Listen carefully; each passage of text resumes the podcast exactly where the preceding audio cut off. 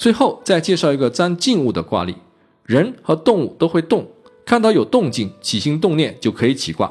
静物本身不会动，我们知道不动不占，通常是不能起卦的。比如路边的一块石头，几十年了没有任何动静，你就不能也不必起卦。但假如今天有人移动了这块石头的位置，这就有了动静，就可以起卦了。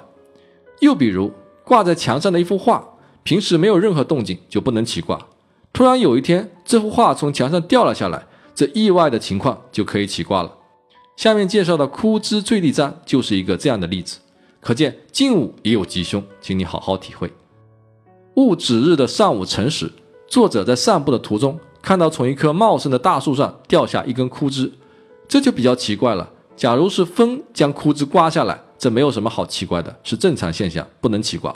否则你想，什么风吹草动，你都觉得会有什么征兆，你都得起一卦，那人就要被整疯掉的。这个卦例的奇怪之处就在于，当时没有刮风，枯枝是无缘无故自己掉下来的。这种情况就可以起卦。枯枝是槁木，符合离卦科上槁的类象。干枯的树枝取离卦象作为上卦。枯枝掉在西方的地面上，因为西方是兑卦，所以下卦就是兑卦。上离下兑得到主卦火泽葵卦，然后再把这两个卦变成数字，离卦为三，兑卦为二，加上当时的时辰序号五，刚好是十。十除六余四。上卦离卦变艮，得到支卦三者损卦。后天卦都是先看爻辞的。魁卦九四爻的爻辞是：魁孤遇元夫交福利无咎。意思是说，寂寞孤独之际遇到善人，心怀诚信之心与之交往，即使会有危险，也没有灾祸。这句爻辞有惊无险，似乎没有很明确的吉凶指向。那怎么办呢？我们再来看这个卦的体用深刻关系。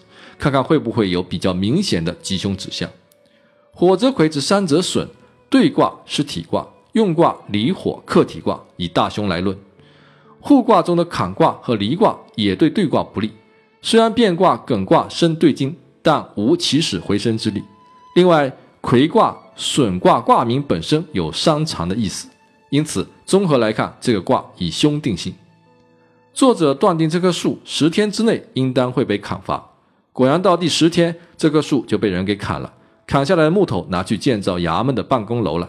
巧合的是，砍树的工人名字刚好叫元夫，真的是缘分呢，应了卦爻里的“遇元夫”三字，这也是个非常奇妙的现象。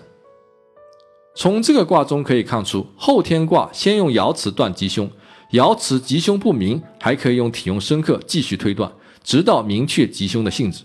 另外，不知道你注意到没有？这个卦也是在行走的过程中起卦断卦的，不过推测的应期并没有减半，这一点很让人困惑。